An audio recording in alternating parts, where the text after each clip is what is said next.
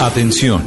Durante la siguiente media hora escucharemos información que parece futurista, increíble, hasta de ciencia ficción, pero que cada día se hace realidad y la vamos a explicar en el lenguaje que todos entienden. Aquí comienza La Nube. Dirige Juanita Kremer. ¿Qué tal? Buenas noches, bienvenidos a esta edición de Martes de la Nube. Es un placer acompañarlos con tecnología, con innovación en el lenguaje que todos entienden y recordándoles que empieza la Copa América y entonces vamos a tener, nos van a tener que poner falta. Exactamente. No, no, no. Vamos a estar eh, atentos al fútbol. Con las buenas noches, Juanita, y a todos nuestros oyentes. Buenas vamos a estar noches, atentos no solo a la final del fútbol colombiano que será mañana, sino a la Copa América que se inicia el próximo viernes. Sí, señor. Vamos a estar muy atentos a todo lo que esté pasando en Brasil con el fútbol, pero recuerden que tenemos una cuenta en Instagram que las personas de digital tienen bastante nutrida y todo el tiempo están posteando las noticias más importantes, así que arroba la nube blue para que ustedes estén ahí pendientes de esto que tanto nos interesa, la tecnología y en un lenguaje sencillo y cercano. Recomendaciones para el día de hoy. Sí, estamos cerquísima del Día del Padre, ¿no? A puertas. El Día del Padre es el próximo domingo. Siempre recuerden, el tercer domingo de junio es el Día del Padre. Y para los padres tecnológicos, Hemos traído una selección de cosillas que les puede ayudar. Esto es una abrebocas. Eh, mañana, mañana no, el jueves les traeremos otras selecciones que W va a ser muy importantes para que todos los padres de familia o todos los hijos le compren a sus padres de familia. Pero le quiero recomendar el Apple Watch. ¡ay, qué buen regalo! Es un buen teléfono, es un buen reloj, digamos, es un buen gadget, es un muy buen wearable. Sí o sí, obviamente, su padre tiene un, Un iPhone, exactamente.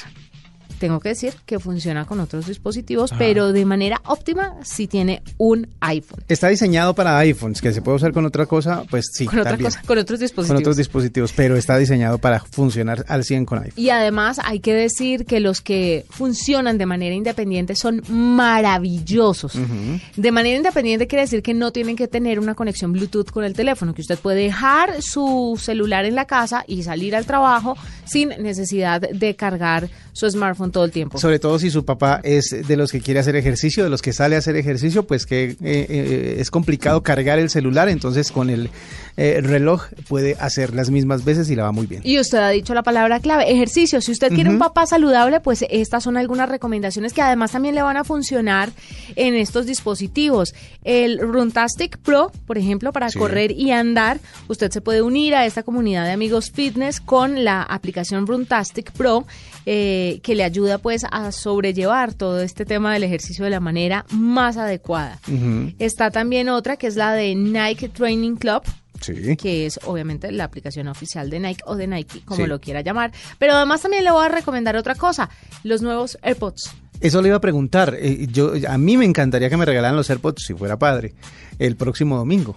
¿Qué tienen los nuevos AirPods? Pues mire, le van a brindar una conexión inalámbrica mejorada porque la, ver- la primera versión, obviamente con el paso del tiempo y el uso, pues hay unas cosas que como que le fallan, pero con estos nuevos eh, AirPods usted se va a dar cuenta que la conexión entre el teléfono y los audífonos es mucho más rápida. Sí. Usted ahora le ofrece más horas para hablar porque además la cajita le carga los audífonos. Sí. Entonces es bastante bueno. Tiene acceso a Siri activado por voz y un nuevo estuche, como le decía, de carga inalámbrica. Con tan solo sacarlos del estuche estarán listos para funcionar con cualquier dispositivo que tenga conexión Bluetooth.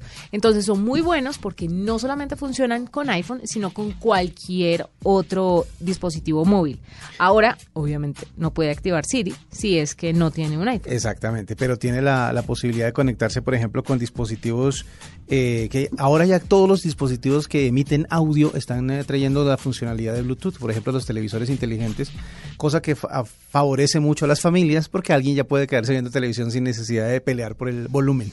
Y de esa manera les recomendamos entonces estos dispositivos y estas aplicaciones para el Día del Padre. Espere una lista un poco más extensa y detallada el próximo jueves Sí. y nos vamos con los titulares de lo más importante en materia de tecnología aquí en la nube. En la nube, lo más importante del día. Huawei parece estar avanzando en la puesta en marcha de su sistema operativo alternativo a Android que lleva desarrollando desde hace más de un año. Según los últimos datos, un millón de dispositivos estarían ya funcionando con este nuevo sistema que estaría listo para ser lanzado públicamente a partir de 2020. Este sistema operativo es conocido como Honmeng OS en China, pero en Occidente lo hemos conocido por su sobrenombre, Arc OS no solamente estaría orientado a dispositivos móviles, sino también a tabletas y computadores. Opera anunció un nuevo navegador enfocado a los fanáticos de los juegos que buscan una experiencia personalizada con acceso a noticias y plataformas de streaming como Twitch. Opera GX ofrece algunas características interesantes como un panel de control para limitar la cantidad de RAM y CPU que se consume. Ambas opciones son enfocadas para dar prioridad a la experiencia de juego en términos de diseño, apuesta por el concepto de producto para un tema oscuro con detalles en rojo y otros colores.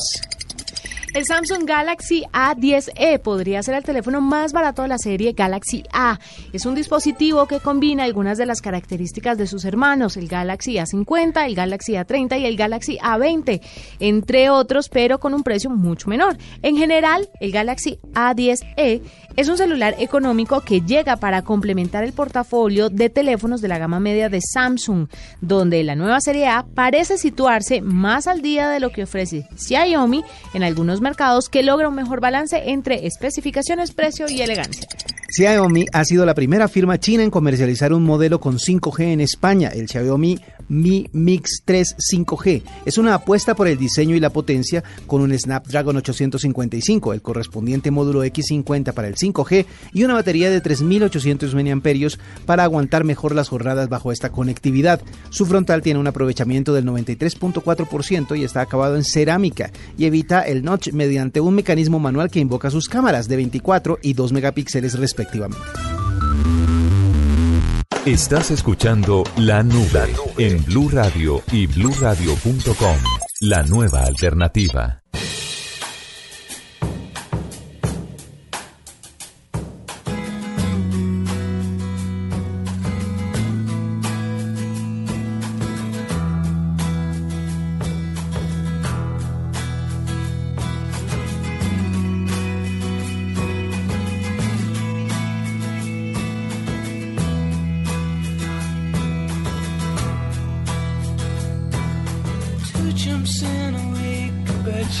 Mire, doble, esta canción que usted y los oyentes tienen de fondo se llama High and Dry y es de Radiohead, la banda británica.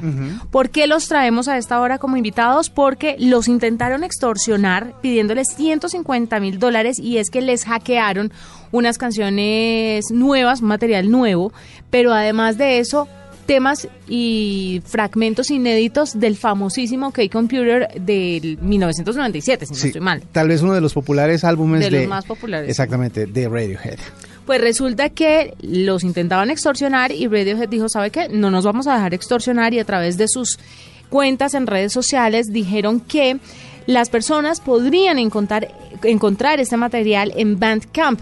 Estos archivos bajo el nombre Minidisc hackeado minidisc. O sea, hablando de tecnología antigua, de tecnología justamente de esa época. Son 18 horas de grabaciones que no es muy muy audible para todo el mundo porque Radiohead a veces, y no era para publicar además, no era para hacer nada, eran unas sesiones que tenían ellos y que después pensaban convertirlas en algo más, pero también lo valioso ahí era lo inédito de lo que Computer que se robaron. Pues las personas que quieran descargarlo deben pagar alrededor de unos 20 euros, que al cambio estamos como a... Como a 60, 70 mil pesos más o menos, 75 mil pesos más y o menos. Y esos 70 mil pesos irán directamente donados a un movimiento que invita a actuar de forma no violenta y a luchar por el medio ambiente. O sea que aparte de responder con cachetada de guante blanco al intento de extorsión, están además contribuyendo a esta ONG. Sí, señora. Doble, doble gol. Doble gol. Perfecto lo que está haciendo Radiohead y esto llama mucho la atención, sobre todo para que las personas no crean que los ciberataques se dan solamente a los bancos, a los gobiernos, sino también a bandas como esta. Exactamente, y eso hace también que la gente eh, vea con una cara un poco más amable eh, la banda de nuevo, crezca su base de seguidores y busquen la manera de conseguir este mini disc hackeado. Minidisc hackeado en Bandcamp, ahí lo pueden conseguir y apoyar de una u otra forma al movimiento por el medio ambiente.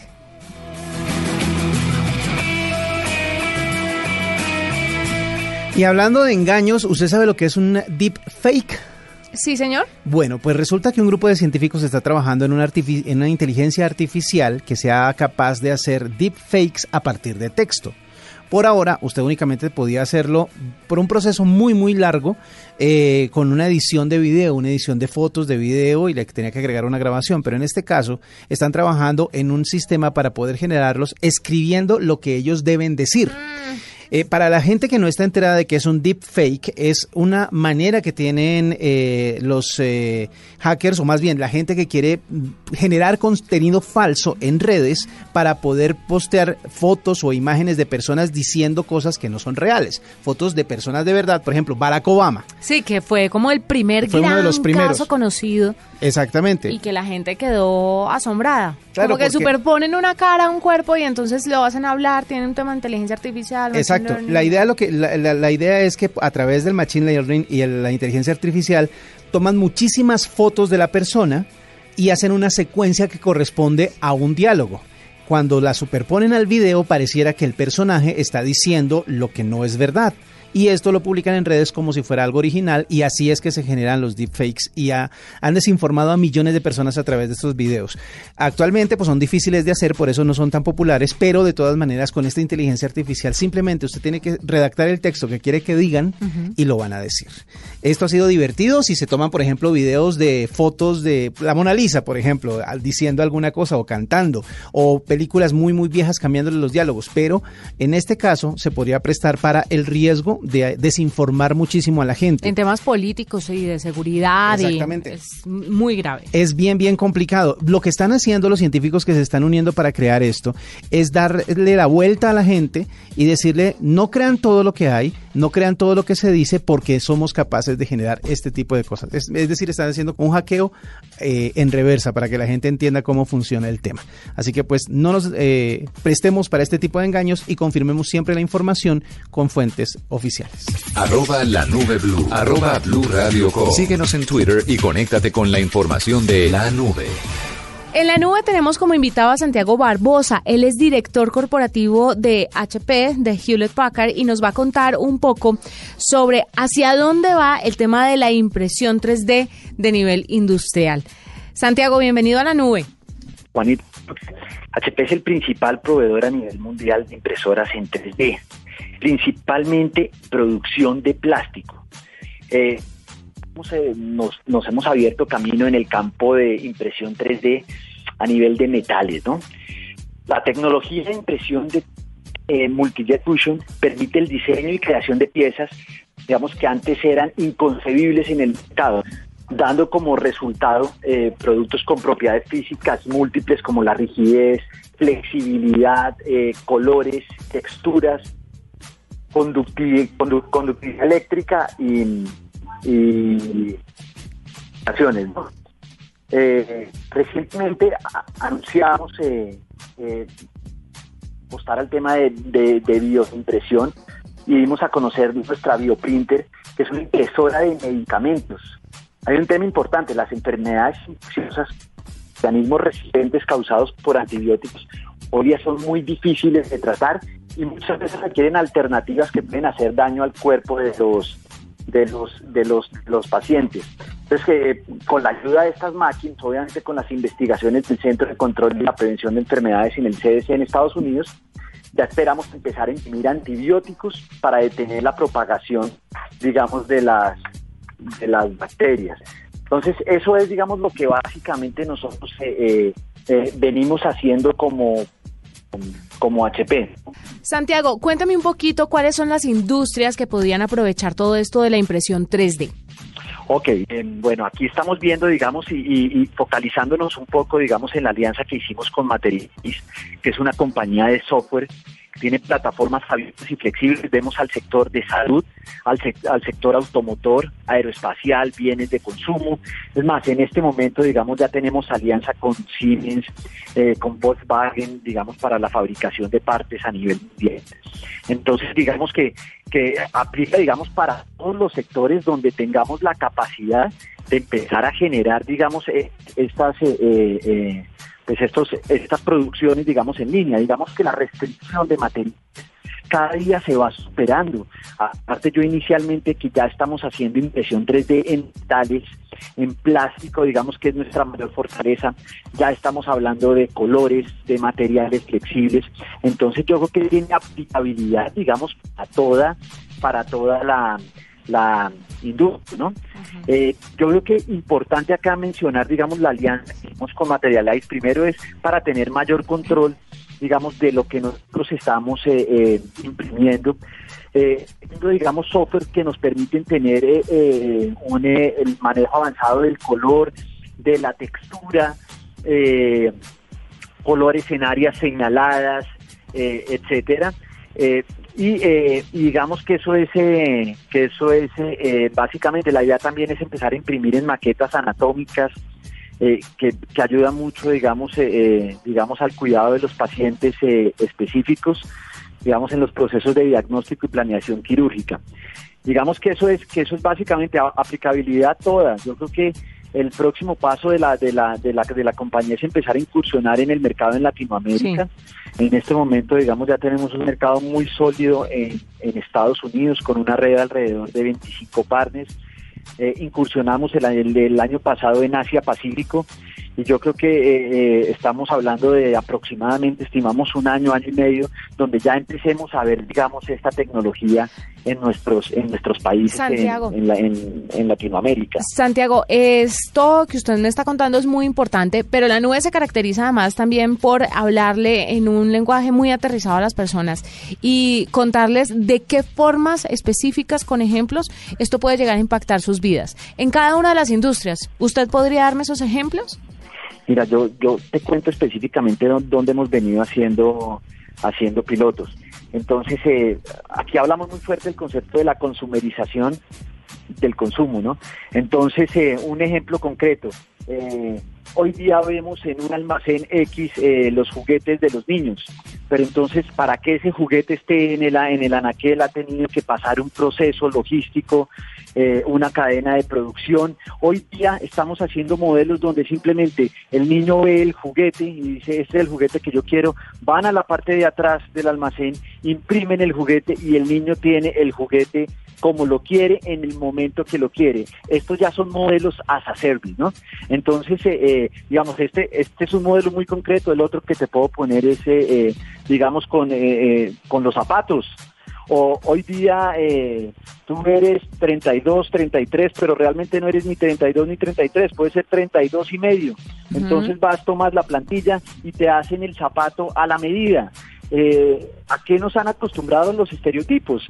Te lo pongo también en la ropa, eres S, M o L, pero realmente uno no puede ser ni S ni M, uno tiene que ser un, un modelo intermedio. Entonces ya vas a empezar a consumir lo que realmente necesitas. Entonces, digamos, este, digamos, es un avance también porque esto va a ayudar y va a beneficiar en todo el tema de costos, porque ya no vas a tener que tener toda la cadena eh, eh, digamos, de distribución a la que tú vienes acostumbrado, ¿no? Claro. Entonces, digamos que son casos supremamente concretos, digamos, pues que los vamos a ver en el, en el, en el, pues en el corto plazo. Pues perfecto, Santiago, gracias por estar con nosotros esta noche en la nube, pero además por contarnos cómo se está viendo el panorama en este tema de la impresión 3D, qué es lo que viene para nosotros y cómo nos beneficia que ya este tipo de tecnologías pues estén tan metidas en todas las industrias que nos toca pues obviamente a todos por igual. Muchísimas gracias a Santiago Barbosa, director corporativo de Hewlett Packard, que nos acompaña hasta ahora en la nube. Esta es la nube de Blue Radio. Juanita, ¿usted sabe quién es Melinda Gates? Sí, por favor, mi ídola. bueno, pues ella y el presidente ejecutivo de Alibaba, que se llama Jack Ma, dicen que están buscando cooperación internacional para poder llevar Internet o que los adultos se integren a la red digital para el año 2030. Esto es uno de los objetivos del informe de la interdependencia digital de la era en las Naciones Unidas. Sí, es que ellos son embajadores eh, al lado de un grupo muy nutrido de personas que con las Naciones Unidas pretenden de una u otra forma saber sobrellevar todo esto que se viene con la era tecnológica, las ciberguerras, eh, todo el tema de ciberseguridad y demás. Y ella precisamente posteó ayer una foto donde estaba al lado de Jack Ma y Antonio Guterres. Están hablando justamente de este acceso a Internet. El acceso a Internet permitiría que agricultores, pequeños empresarios, eh, ellos puedan acceder a compradores externos, lo que haría que la justicia llegue a la hora en que las personas puedan comercializar sus productos, ya no con tanto intermediario que ganaría muchísimo más dinero, sino que la plata le llegaría directamente a ellos. Así que la tecnología en serio, ellos quieren ponerla al servicio de la gente que la necesita, pero primero tienen que llevársela, primero tienen que entregársela para que la gente la empiece a manejar. Exactamente. Y están pues están proponiendo que el 2030 sea el año en el que todo el mundo esté integrado a esa red. Ojalá se cumpla. Pues lo veo un poco lejano acá, porque es que además no, no solamente es conectividad eh, doble, porque la gente necesita conectarse, pero además también necesita aprender y apropiarse de las tecnologías, de las herramientas que hay para hacer sus negocios de una manera correcta, de una manera saludable, de una manera eficiente. Entonces eso es un acompañamiento de educación y obviamente el tema técnico de la conectividad, la implementación de los equipos para todas estas personas.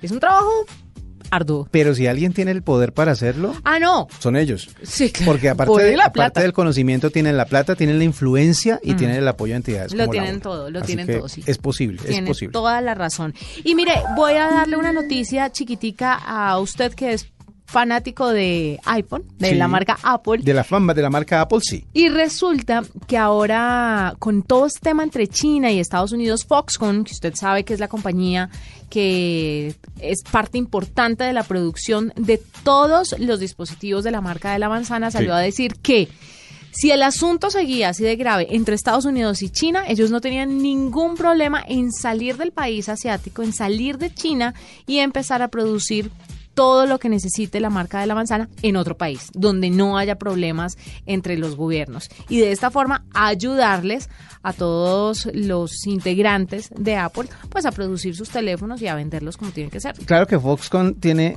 es decir, dentro de lo que produce y dentro de lo que, eh, eh, de las marcas con las que tiene relaciones, obviamente también están las chinas.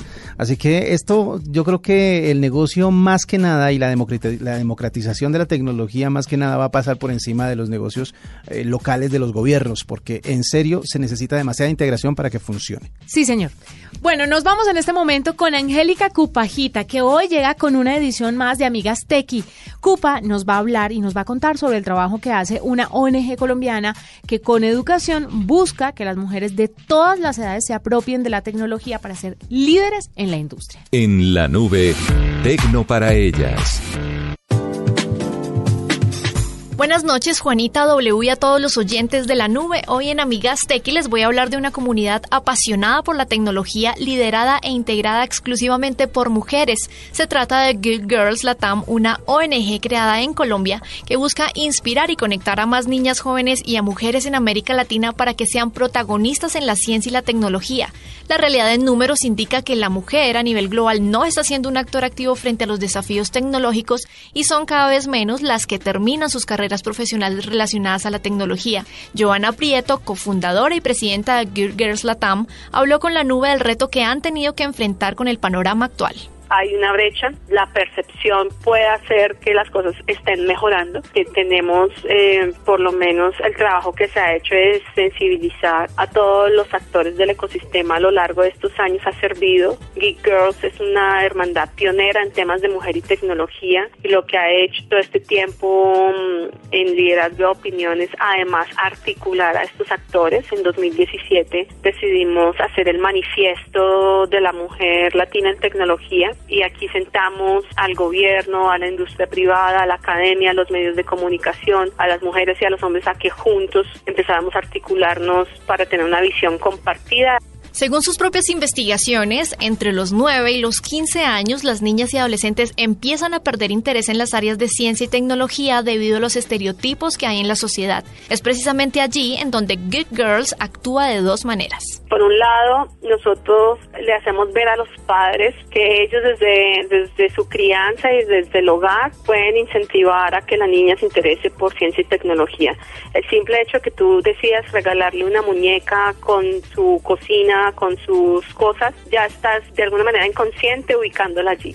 Si tú le, le regalas, por ejemplo, un robot, un Lego, un microscopio, le regalas cosas que tengan que ver con crear y llevar su creatividad y su imaginación más allá de ser, sino de crear, ahí ya empiezas a romper eh, estereotipos. Estás invitando a ella que puede ser creadora. Número dos, por ahora nosotros en, en una parte de la estrategia la estamos dirigiendo a poblaciones en condición de vulnerabilidad porque sabemos que ellas naturalmente no van a llegar a ciencia y tecnología. Entonces nosotros llegamos a colegios, tenemos alianzas con otras fundaciones que acogen a niñas en, en estas condiciones. Entonces nosotros vamos y hacemos nuestras actividades como es el Tech Lab, que es un evento de uno o dos días y durante todo el día reciben inspiración, empoderamiento y conexión de la mano de role models, diseñan, prototipan, aprenden haciendo robots, little bits con Lego, Makey Makey, etcétera, para que ellas eh, empiecen a romper paradigmas haciendo. Su idea principal es crear estrategias que atraigan y retengan a un mayor número de mujeres en áreas STEAM, un término que se refiere a la ciencia, tecnología, artes y matemática para generar una revolución. Son finalmente las áreas con las que Geek viene trabajando para impulsar todo este liderazgo con enfoque de género y crear literalmente una generación de esperanza, una generación, una revolución de mujeres que empiecen a participar fuertemente en la construcción de un mundo tecnológico y científico mucho más equitativo. Tras ocho años desde que se creó Geek Girls, ya está presente en nueve ciudades de Colombia y sus esfuerzos se han extendido hasta El Salvador, México y Perú. A todos estos lugares han llegado con sus GGL Talks, que son conversaciones gratuitas con expertas en temas tecnológicos que comparten sus conocimientos. Y como recomendado Juanita es precisamente la próxima conversación que se realizará el 13 de junio en Bogotá, en la que una experta invitada hablará de blockchain como emprendimiento. Si algunas de nuestras oyentes quieren asistir o conocer más acerca de esta comunidad tecnológica, lo pueden hacer a través de sus redes sociales buscándolas como Geek Girls Latam o en geekgirlslatam.org. Esta es la nube de Blue Radio. Doble, mire, para ir finalizando esta edición de la nube, yo no sé si usted supo que hace unos meses la Oficina de Aduanas y Protección Fronteriza en Estados Unidos estaba sacando pecho por un sistema de reconocimiento facial que les haría la vida mucho más sencilla, no solo a ellos, que son los encargados de velar pues por todo lo que pase en las fronteras, sino también porque los eh, viajeros. pudieran tener un proceso más rápido a la hora de entrar y salir del país. Claro, es más fácil pasar por un, digamos, por un corredor en donde el reconocimiento facial tome todos sus datos, usted no tiene que pararse hacer filas y nada, ingresa y ya todo el sistema lo reconoce y tiene su información. Pues este reconocimiento facial le faltan tres árboles, le quiero contar. Lo hackearon y se robaron millones y millones de fotografías de personas que han sido, obviamente, reconocidas por ese sistema. Resulta que ellos tienen unos contratistas y se le metieron al sistema o les hackearon el sistema a unos contratistas y se les robaron una base de datos enormes.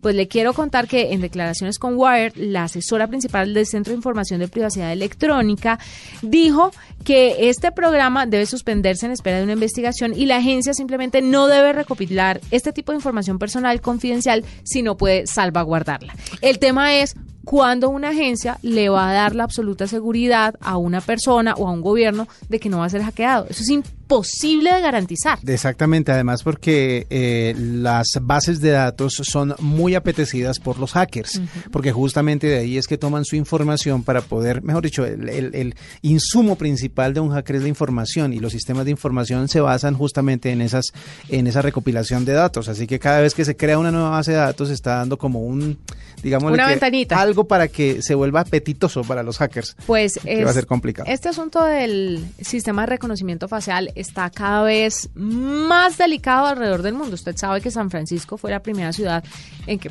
se prohibió rotundamente eh, escanear o reconocer los rostros de sus ciudadanos.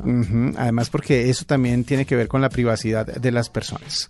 Bueno, nos vamos. Fue un gusto acompañarlos, pero antes la palabra para cerrar esta edición de la nube. GPS, VPN, streaming, interfaz. Si no sabes qué significan esos términos, la nube te los explica en el lenguaje que todos entienden. Protocolo, IP, el glosario. La palabra para hoy es, o más bien el término para hoy es MP3. ¿Qué es MP3? MP3 viene de eh, una compresión, un sistema de compresión de audio eh, que se popularizó a finales de los 90. Los archivos de audio digital por lo general son muy grandes y la compresión en tres capas fue lo que dio la posibilidad de compartir los archivos de una manera de calidad de sonido muy muy fiel, pero además muy liviana para poder ser transportados por internet. Así que se refiere al MPEG Audio Layer 3. Esa es la traducción oficial de MP3, pero es un sistema de compresión para poder intercambiar música. Nos vamos, fue un gusto acompañarlos. Nos encontramos nuevamente el jueves con más tecnología e innovación en el lenguaje que todos entienden. Que la pasen bien. Chao.